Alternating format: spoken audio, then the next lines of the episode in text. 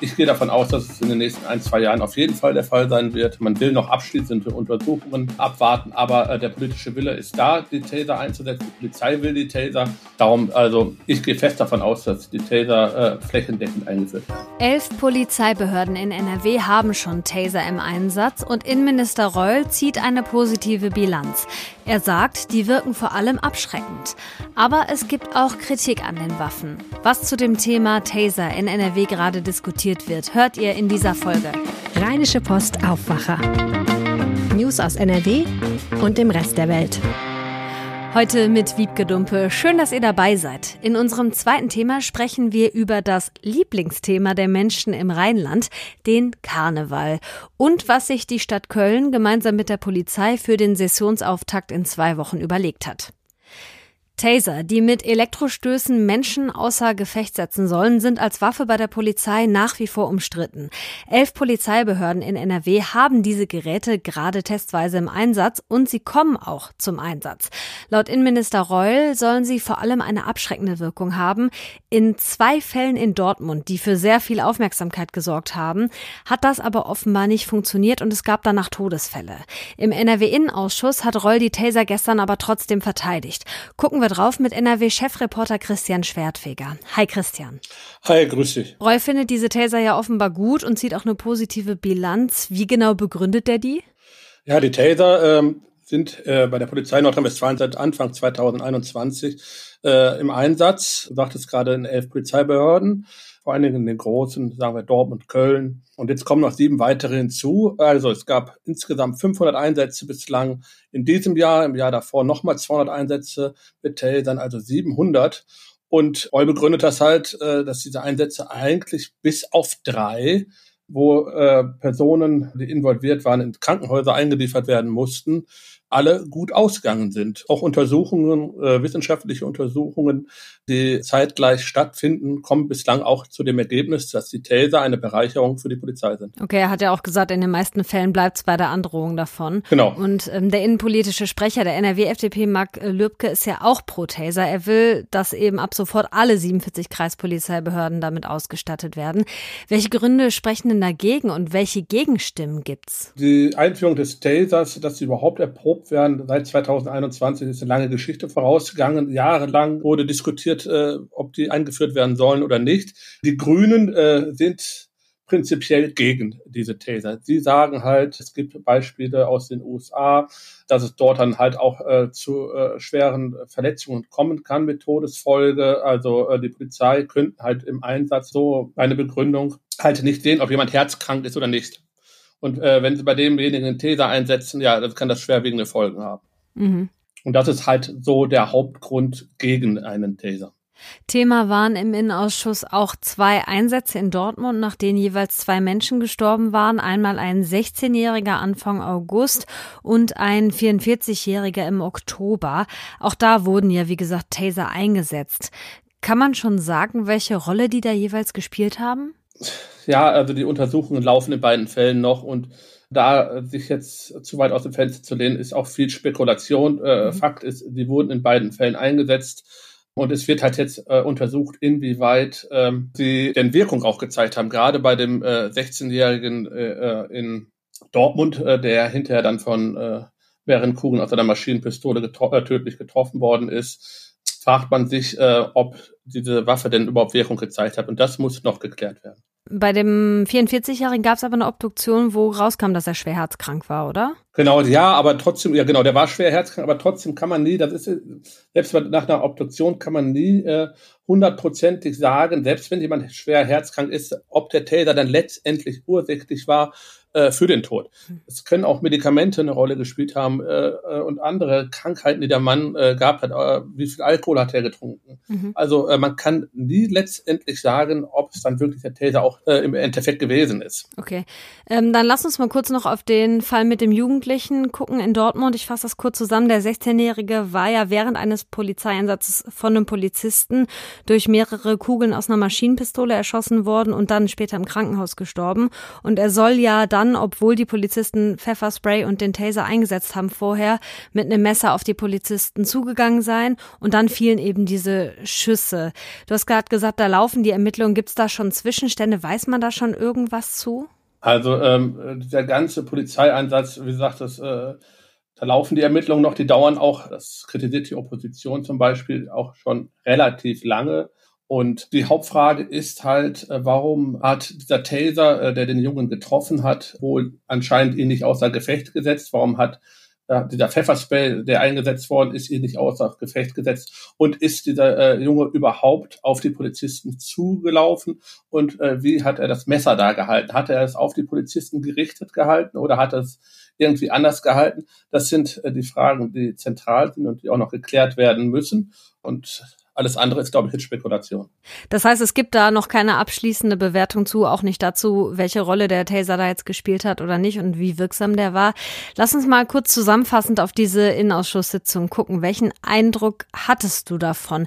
Kann man daraus schon irgendwie ableiten, ob Taser jetzt total gefährlich sind oder ob das okay ist, dass die Polizisten damit rumlaufen? Und wird es wohl so kommen, dass dann alle Polizisten die bald tragen?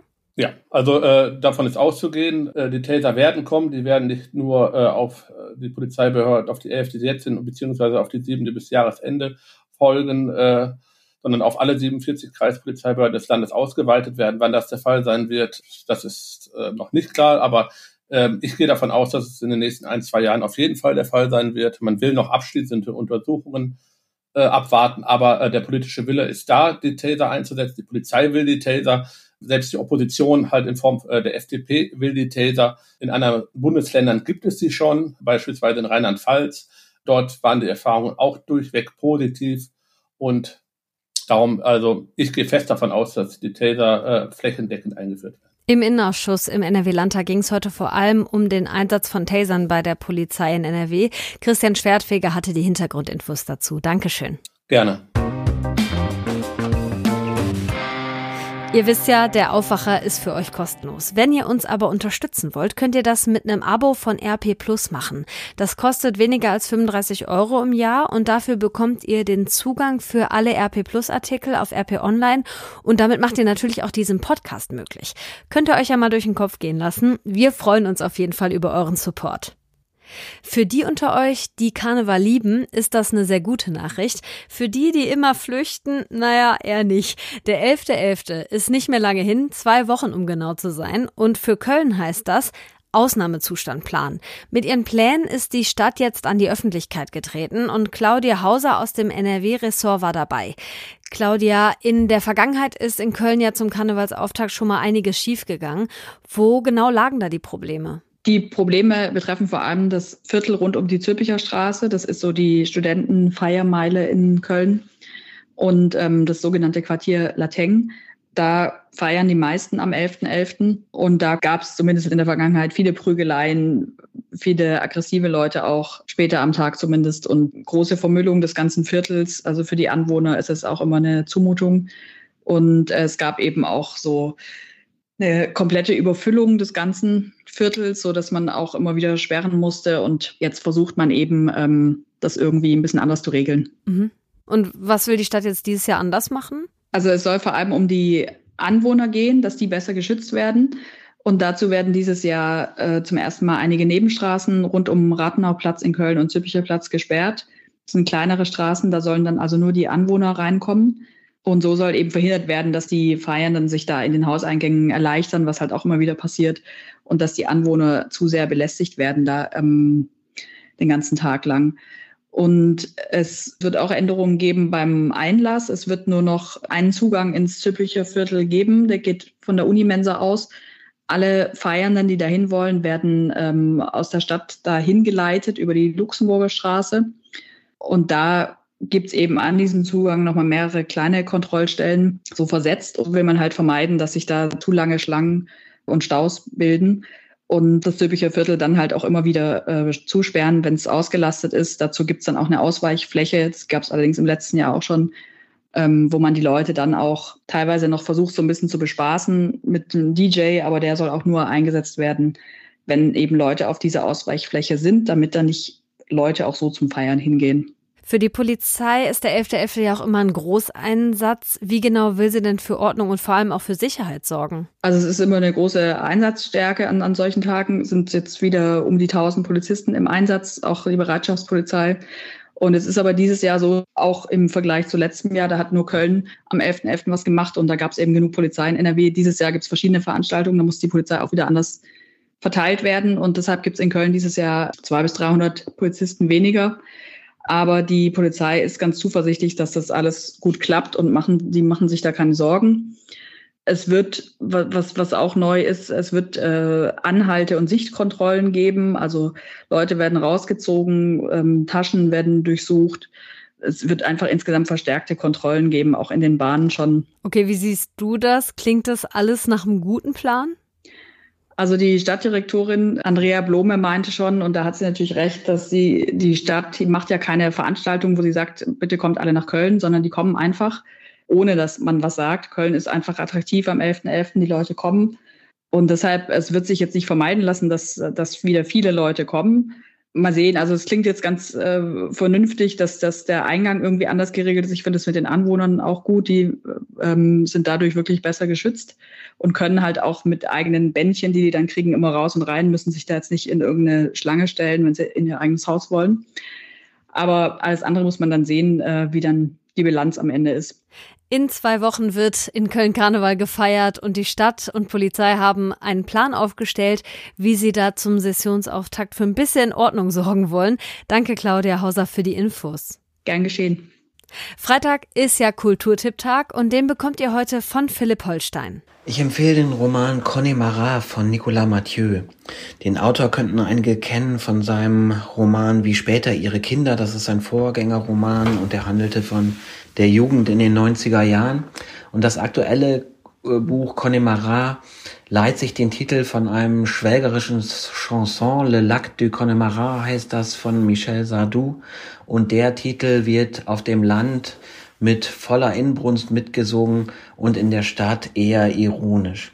Und das ist eben die Trennlinie, die durch die französische Gesellschaft läuft. Dafür interessiert sich Nicolas Mathieu und er illustriert das an zwei Personen, nämlich Hélène, Mitte 40, die aus der großen Stadt heimkehrt in ihren Geburtsort und dort auf ihre Jugendliebe Christoph trifft. Die beiden beginnen eine Affäre und sie reiben sich aneinander, weil sie unterschiedliche Dinge erlebt haben.